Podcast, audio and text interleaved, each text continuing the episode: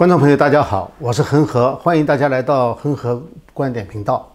那今天呢是一月十三号，星期三。呃，今天呢，我想讲两个事情哈，一个呢是把今天发生的一些比较重大的跟美国有关的一些新闻呢，呃，总结一下，然后呢会讲一个大重构或者是叫大重置这件事情。那先讲一下今天的这些新闻哈。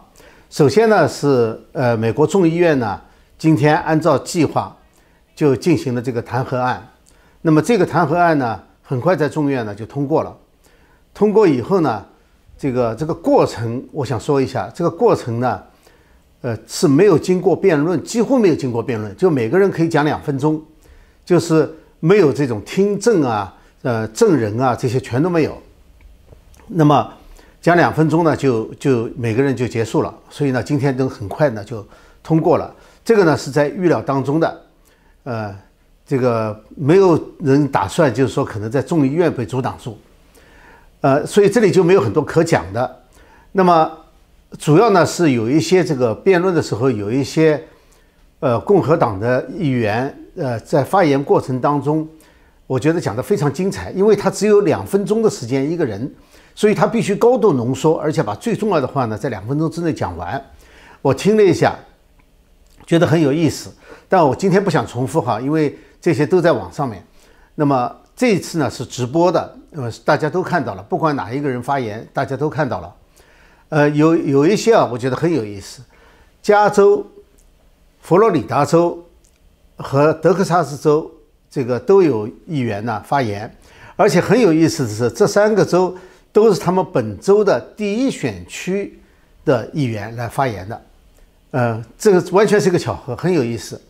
那么还有乔治亚州国会这个女众议员，就是新当选的这个 Green，她也做了发言。这个呢，我觉得呃，这个喜欢看这个发言辩论的人呢，可以去看一下，这个真的是非常精彩。那么现在的问题呢，就是要到众议院。那么现在提交众议院呢，有一个就是麦康奈尔呢，今天有两个，一个呢是在众议院的时候他说。就众议院讨论的时候呢，他说了，他说呢，他不会去专门召集参议院的会议，因为参议院现在休会。呃，他说最早呢也得到十九号，但是显然十九号是来不及的。那二十号以后，那就是另外一回事了。啊，我们知道二十号就是新总统这个上任了，那么就不存在一个这个弹劾问题了。那么今天呢，然后这个众议院表决以后。麦康奈尔呢专门发了一个声明，这个是一个正式声明哈，是在麦康奈尔自己的网站上发出来的。那么这个声明呢，他说就是这个在参议院的历史上呢，曾经有过三次弹劾案，分别用的时间哈，就是辩论啊、这个证人啊、证词啊等等哈，分别用的是八十七天哦，八十三天、三十七天和二十一天。也就是说，他说。显然是不可能有这个时间，参议院再去听证了，没有这个时间了。因此呢，他建议呢，他说现在国会和政府，就是行政机构，都应该把注意力呢集中在移交方面，而不应该是在弹劾方面。那么集中精力呢做好这次移交，这是这个麦康奈尔说的话。那么从这点来说的话呢，我个人觉得哈，那么这个弹劾案呢，应该就是就这样了，就就过去了。那么另外一点呢，就是另外一件事情呢，就川普总统今天发了一个声明，呃，后来他自己还做了一个电视讲话。那么这内容呢，实际上是一样的，呃，我想大家都看了哈，大概意思呢就是说，呃，他说根据报道呢，呃，会有抗议行动，所以呢，他就要敦促敦促大家呢，就是不要有任何形式的暴力、违法和破坏行为，就讲的是三点。那么这个声明的背景是什么呢？我个人觉得哈，很可能呢是在这之前，我们知道 FBI 呢有一个警告，说是在全美五十个州的州府和华盛顿 DC 呢都可能会发生武装抗议行动。那么我觉得呢，很可能是因为这个原因，这个川普总统发这个声明的。那么当然也有人呢，就是在 FBI 发了这个声明以后呢。发了这个警告以后呢，有人呢在网上也发了一些，呃通知，就是说什么呢？就是说不要去相信别人号召大家这几天去抗议，说是二十号之前，呃，在州府啊或者什么地方抗议。那么也有人提醒大家说，这可能是个圈套，叫大家不要去。那我想这就是这个背景。这背景呢，实际上很也也很简单，就是说，呃，就是如果发生什么事情的话，那么川普总统在这之前是警告大家不要去做这些暴力的行为的，他是有就是有警告的。当然，如果说别人要挑刺，发生了抗议行动，别人要挑刺，那也没办法。那但是呢，他确实是这个在事先就把这个已经讲清楚了，我觉得很很可能就起这个作用。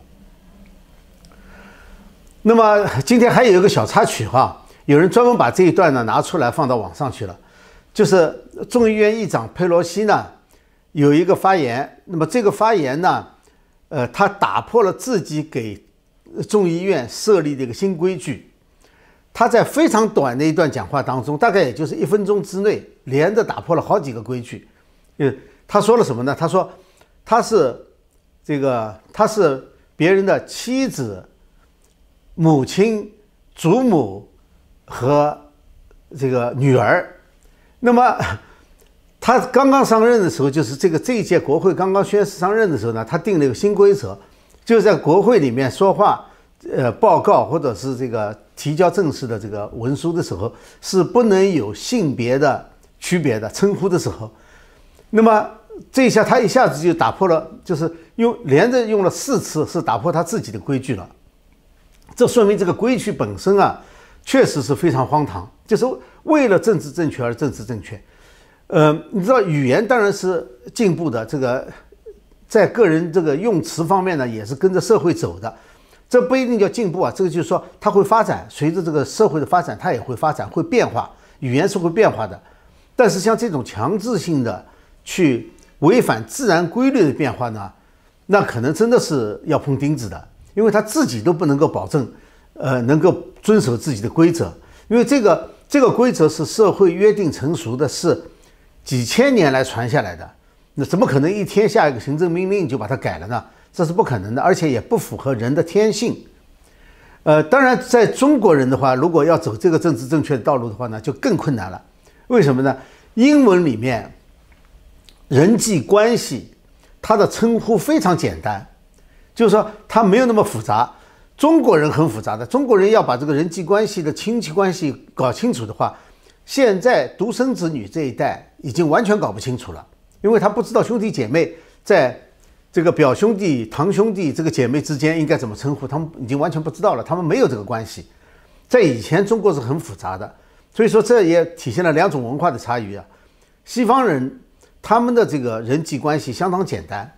呃，所以说他可以用这种方式，而且他都有一个中性的名词，比如说父亲、母亲，它可以合起来叫叫 parents，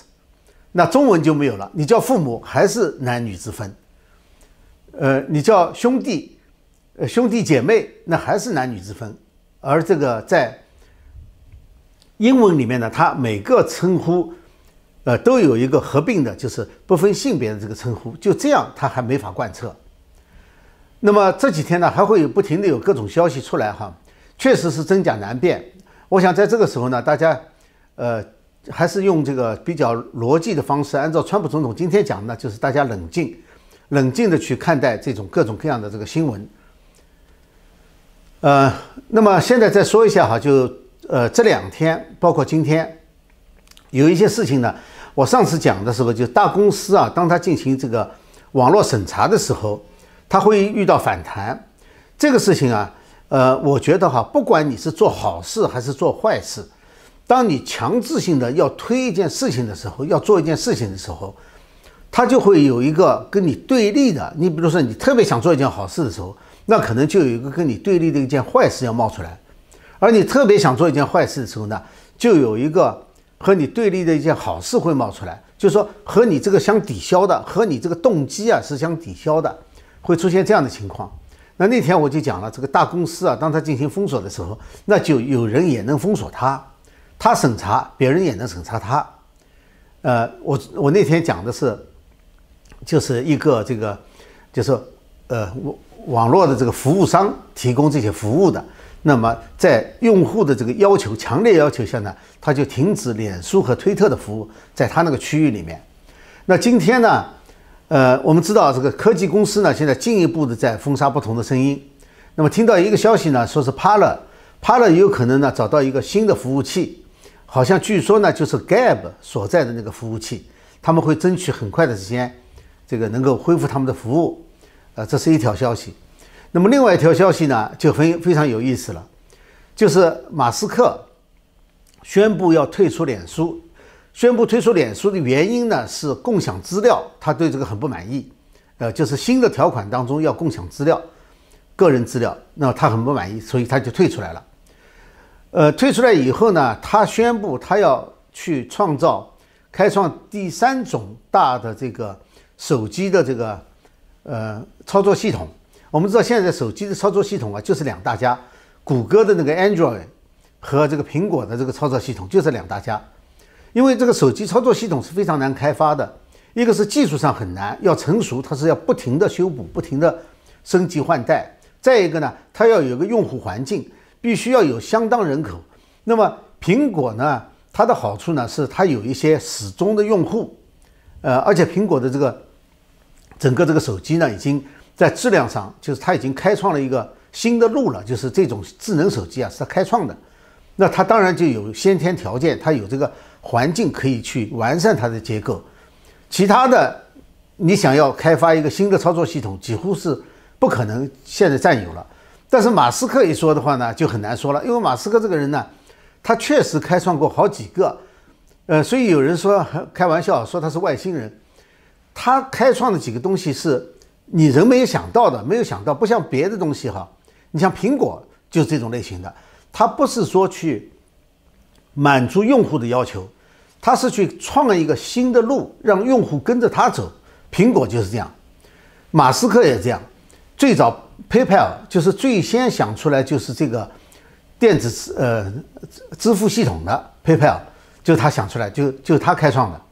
后来他又去搞了这个 SpaceX。当然，SpaceX 的这个呃火箭回收技术是没什么说的了，但是更重要的是，它有一个崭新的概念，就是私营的公司在航天技术这种请全国之力开创出来的领域，它也能进来竞争，它也能和这个就是私人公司和国家竞争，而且它争赢了，那这个你也是想不到的，呃，所以你像特斯拉，特斯拉的这个纯电瓶车。电动汽车这个概念，很多人都认为做不成，哎，它做成了。在这之前呢，其实不是真正的。你像这个节能车，所谓的，呃，其他公司原来的节能车，在这个特斯拉之前的节能车，它实际上更复杂，它是两套系统，这个汽油机一个系统，还有电力推动一个系统，还有电力一个系统，这两个系统都要混起来，就更复杂。而它这个纯电力的呢，就非常简单了，所以他说他要开创一个，呃，这个手机操作系统的话，那很可很可能他能做出来，而且他说这很容易，呃，所以说他很可能能做出来，就打破这个，呃，垄断。当然呢，这个呢，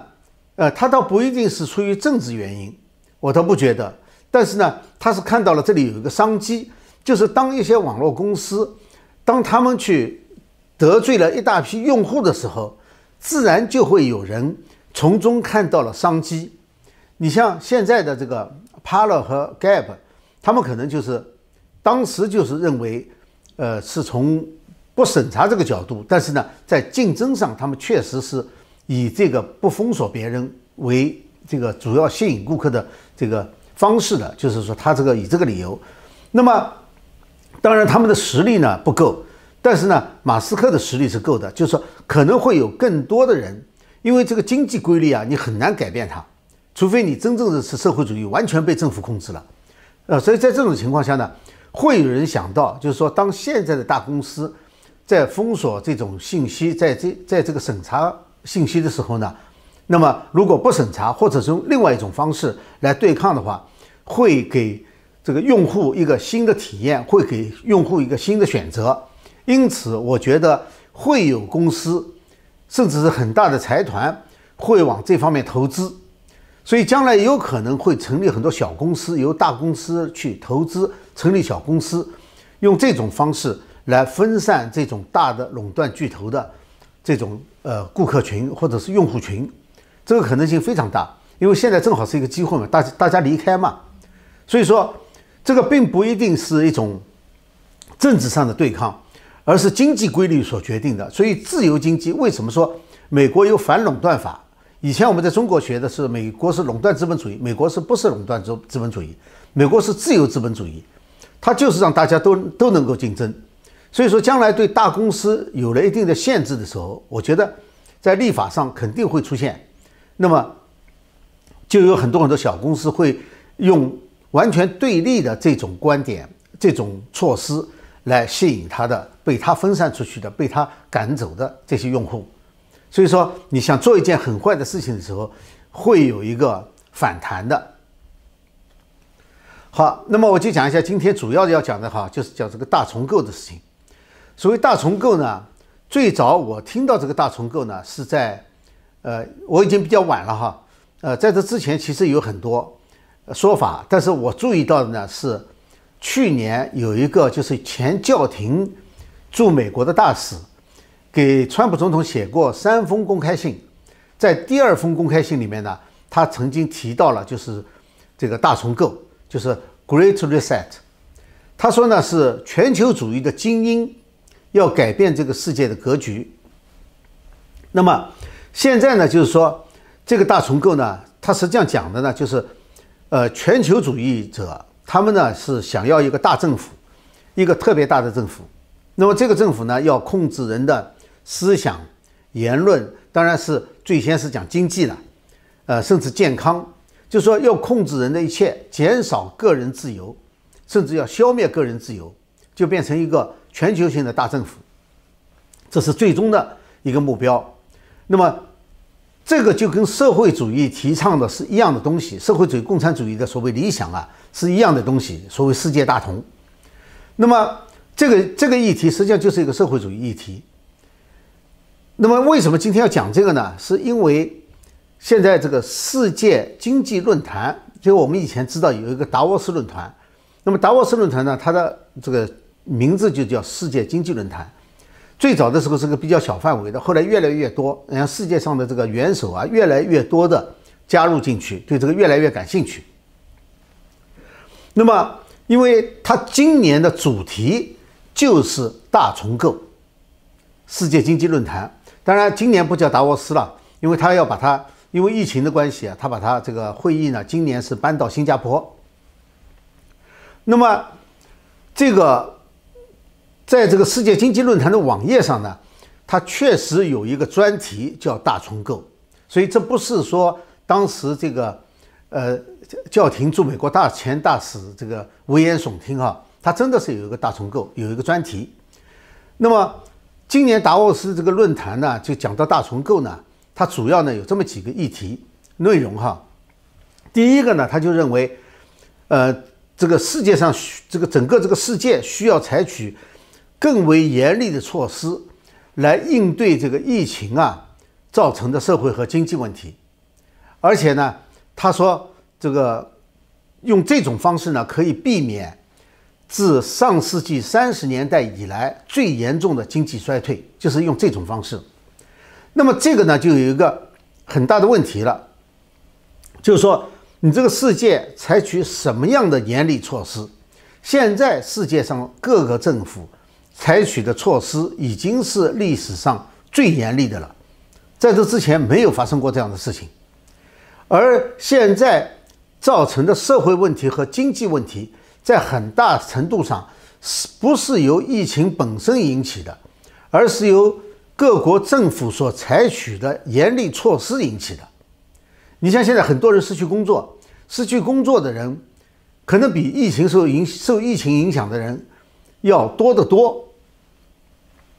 所以说，现在是一个恶性循环，就是经济问题和社会问题是由政府的严厉措施造成的，而社政府的严厉措施呢是由疫情造成的。那么这就是一个恶性循环。你再采取更严厉的措施呢，实际上社会经济就更糟糕，这个就跳不出来了。那么归根结底的话呢，我个人觉得哈，两个，第一个呢是早期中共和世卫组织联手隐瞒疫情，导致了全球泛滥；第二个呢是各个国家采取的严厉措施，封城。这个封城的措施跟谁学的？跟中共学的，就是武汉、湖北封城。在这之前，谁知道这么大的城市、这么中心的城市、这么发达的地区是可以用封城的方法的？没有人，我估计没有人想到这一点。所以说，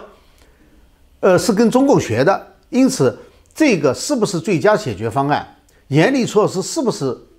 应该的解决方方案，或者是最佳方案？现在我不知道，但是呢，确实是整个和中共是有关系的，甚至连这个防疫防疫措施跟中共模仿的都有一定的关系。那么在美国呢，这个类似的这个就关于大重构的这个议题啊，呃，它其实跟这个疫情有关的，在这最近一段时间比较提的多的呢，啊，这个不是达沃斯的论坛哈，就是说美国持同样观点的这方面呢。它实际上提了三个主要的问题，一个呢是免除债务，一个是禁枪，还有一个呢是强制接种疫苗。呃，我们不会都讲哈，我们就讲一下免除债务的事情。就是说这个观点怎么说呢？就是这个政府应该免除这次受疫情影响而负债的这些人的债务。听上去挺好，对不对？后面有个条件，条件是。这些人必须交出他们的个人财产，那不就社会主义了吗？这是一个禁枪，我暂时就不讲它，因为禁枪又是另外一个很大的话题。那么就讲一下强制接种疫苗，就是说接种疫苗本身已经有一些问题，是不是应该每个人强制是另外一个问题。但现在更重要的呢是提这个方案的人呢提出来的是，就是每个人必须在接种以后。他会有一个健健康证书，所谓健康证书就是类似于健康卡一样的东西。只有当有了健康卡以后，这个拿了卡的人，他才能够解除旅行限制或者是到外面去的限制，它才能够恢复正常的流动。这个听上去很熟悉吧？中共在中国国内用大数据监控人口，就是这个东西。所以说，这和西方很多国家，尤其是和美国，就是讲究个人自由，这个就差别很大。我们知道，很多这个美国的地方政府在疫情期间，特别是左派掌权的政府，在疫情之间制定了很多很多的措施，严格的限制性措施。那么这些严格的限制性措施呢，不一定真的就是针对疫情的。就是说，有很多，你比如说这个。你可以让酒吧开门，呃，让这个脱衣舞厅开门，却不能够让宗教崇拜场所开门。这个就不是说，而是说，这不是说解决疾病流传的问题，而是说借这个机会来限制宗教自由，是这个问题。那么，呃，这是一个哈，就是说这种这种接种疫苗和随之而来的这个健康证书或者健康卡这样的东西。这才是问题的关键，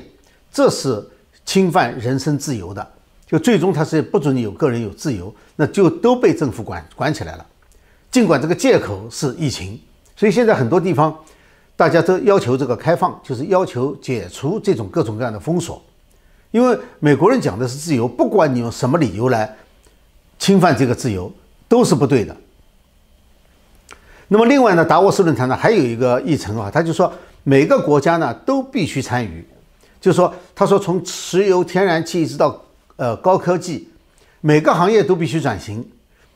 听起来又很熟悉，对不对？在美国的人可能就听说过了，就是绿色新政，就是排除这种传统能源，全部用新能源。那今天我们不会去具体考虑哈。二零一九年的时候，这个世界经济论坛同时举办的，就有一个来自世界。各地的几千个年轻人参加这个培训，谁搞的呢？就是高尔，就是前副总统，就是跟这个布什竞选的这个副总统高尔，就他搞的。他后来不是一直在推动这个绿色新政嘛？就是全球的这个什么气候啊，就这方面。但是你要知道，达沃斯论坛去开那个会的人可都是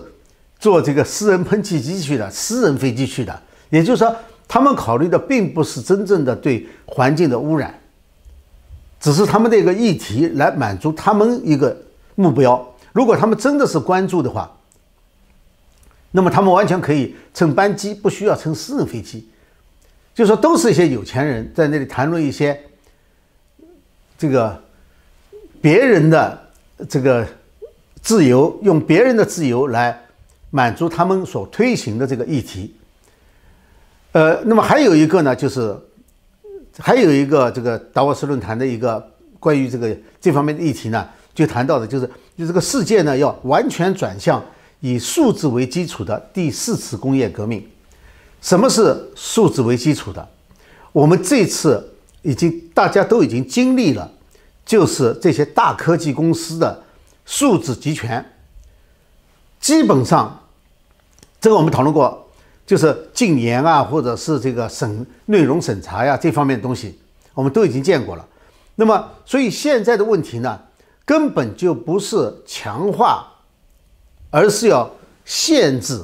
或者是削弱这种高高科技对人的全面控制，所以到这个世界经济论坛所提出来的，就是说第四次数字革命的话，实际上它存在着一个最严重的问题，就是人的自由度越来越少。那么谁来控制这个数字呢？那么显然是大的科技公司。当然，他们这些论坛的推动者呢，很多认为政府也应该是有一份的，就说政府和大的公司来控制这一切。那么，如果说真的达到这个数字控制的话，我们现在其实可以看看，中共在新疆干的，就是说他已经呃这个数字的监控，其实不仅在新疆了，在全国各地都是一样，只是说新疆发生的事情呢，更被世界各国关注而已。我们可以看到，就是每个人他的所有的这个信息都在这个卡上，而且这个卡呢是随时监控你的每一步，呃，稍微我有有一点变化。那这个卡上就显示出来，那你就寸步难行了。所以说，它这个是这个数字监控的一个现在最先进的，就在在全世界最先进的一个国家。呃，我想没有多少人愿意生活在那样的社会里面。那么，下面就讲一下哈，我个人的一些观点了。就这个疫情啊，和疫情所导致的这个一系列的社会问题啊，就包括大选当中暴露出来的很多问题，它其实呢。是暴暴露了一个，就是全球秩序。这个全球秩序呢，基本上是第二次世界大战以后形成的。这个全球秩序呢，实际上是出了严重的问题了。这在以前的流行病当中呢，是从来没有遇到过的，因为以前没有发生过这么大规模的全球性的流行病。唯独的一次呢，是我们讲的1918年的这个大流感。但是1918年的大流感呢，各国政府。没有这么强的控制力，就是限制人口流动啊，就这方面的控制力没有，最多只是封锁消息。那时候也封锁消息哈，呃，所以为什么叫西班牙流感呢？是因为西班牙当时没有封锁媒体，没有管制媒体，所以说西班牙对疫情报道的最多，别的国家都不报道，被管制住了。于是人们以为呢，就是西班牙发生了，很多人都不知道自己国家发生的情况比西班牙还严重。所以西班牙觉得很冤枉，为什么叫西班牙流感？那么那时候呢，没有全球化，也没有政府主导的这个全面关闭经济，就是即使政府封锁了这个消息，也没有关闭经济。那时候的政府，我相信还想也想不到要关闭经济，而且他可能也没有这个能力去关闭经济。但是现在确实是发生了，所以在人类历史上，它没有一个先例可循，没找不到。那么也就是说呢，它确实是出了最大的问题，而我刚才讲的，就是对民众、普通老百姓打击最大的，现在显然并不是疫情，而是为了控制疫情而采取的各种措施，这个是打击最大的。所以很多人失去工作了，失去工作是不是因为疫情呢？是不是疫情直接造成的？不是的，是疫情关闭了这些中小企业以后造成的。那么从这里呢，我们又可以看到哈，就是。这个我们知道，第二次世界大战以后的这个国际秩序呢，是美国主导的。但是现在显然哈，一个是在中共的挑战下，那么这个这个世界秩序呢，实际上现在呢，确实是处于下坡路了。是在一个衰落的过程当中。呃，这个呢，我觉得哈，呃，从内在原因看，就从美国自己内部的原因看呢，呃，民主制度它确实有内在的缺陷，这个是现在看得越来越清楚了。这个以前我们中国大陆来的人是很难讲到这一点的，很尽量都避免谈这一点。呃，因为美国民主灯塔嘛，民主是一人一票。虽然说这个人口太多，就是说不可能政客用收买的方式就给你五百块钱，给你一千块钱，这个收买不了民众的。但是政党可以用政策的方式来收买民众，这就是我们在美国现在看到的。就是这种高福利啊，社会主义啊，是非常吸引人的，而且他给出的许诺呢，对于大多数选民、很多选民来说的话，他是很愿意接受的。他不考虑这个钱哪里来，就说，所以说他可以用政策呢来收买人心，也就收买选票，这是一个必须承认的一个现实。那么，为什么事情越来越严重呢？就是说，它是有个过程的。这个制度在建立的时候，它有一个向上。或者是保持的这个劲头，但是到了一定阶段以后呢，它不可避免的就是矛盾越来越积累多了，而且呢，还有一个就是这个制度建立的时候呢，它是跟当时人的道德水平是平的，而一旦这个发展到一定阶段以后呢，就是这个制度还在运行，但是人的道德水平呢却跟不上了，就说它和这个制度设计者的这个。呃，所定的这个道德水，就是所采用的那时候的道德水水准啊，它已经下滑了，所以这两条分叉了，制度在走，道德在下滑。呃，这解决了一个问题，就是在中国搞民运的人士当中呢，长期有个争论，就是说是制度决定一切呢，还是人心决定一切，或者道德决定一切？这不是一切的问题，这两者是是平衡的，是相辅相成的。就是当道德达不到这个水平的时候，那么。这个制度也就很难维持下去了，这是一个呃没有办法避免的事情。所以说，中共呢，它在崛起的过程当中，它确实利用了美国和整个资本主义制度，呃，自由世界的这个漏洞。那么，它是利用了制度的漏洞。我们看到最近接出来的很多，就是美国的政客啊，或者各界啊，被中共这个收买，被中共腐蚀，被中共渗透。那么，它既有制度上的漏洞，中共利用的还有一个就是人心上的漏洞，就是人性上的这个漏洞啊，是中共最会利用的。虽然说美国有很多制度管着，但是中共确实是利用这个，因为这部分呢，在美国收入你是看不出来的。就中共如果给腐蚀拉拢什么人的话，他你是呃不可能从美国这个财务上能够查出来的，所以说他利用了这些东西。因此，也就是说，就这些漏洞呢，现在看来，在民主制度的这个内部啊，是确实很难解决了。呃，那么也就是说呢，这个道德啊，就是这个制度是要道德来支持的，而这个道德是哪来的？其实是来自对神的信仰。呃，无论是哪一个法律啊，其实也是一样的，它是来自神的。最早的人的法律来来自哪里啊？最早的时候就是来自摩西十诫嘛。那么现在就讲到哈，川普总统过去四年呢，实际上他是试图在改变美国的这个颓势，就是这个这种这种这个趋势，他做了很多努力，但是从现在的情况来看的话，就是他的努力并没有达到他所要达到的目标，就说他遇到的这个困难障碍是重重的，非常非常多。那么，也许这个制度呢，真的是这个要修补是很困难了，呃呃，这这点是肯定的。那么，另外一方面呢，就是说，反过来说，不等于说中共的制度就优于优越哈。中共实际上是这个系统的一个辅助产物。如果这个系统不行了，中共肯定也坚持不下去。就跟以前中共这个马克思主义有个有一个假理论哈，就是资本主义。是落后的生生产力，这个代表新生的是工人阶级，不对的。资本资本家和工人是一对矛盾，在同一个制度里面，没有了这一个就不会有那个。所以说，中中国现在消灭了资产阶级，也就没有了工人阶级。中国现在有工人阶级吗？没有的。所谓的工人阶级、无产阶级，在中国这个阶级是没有的。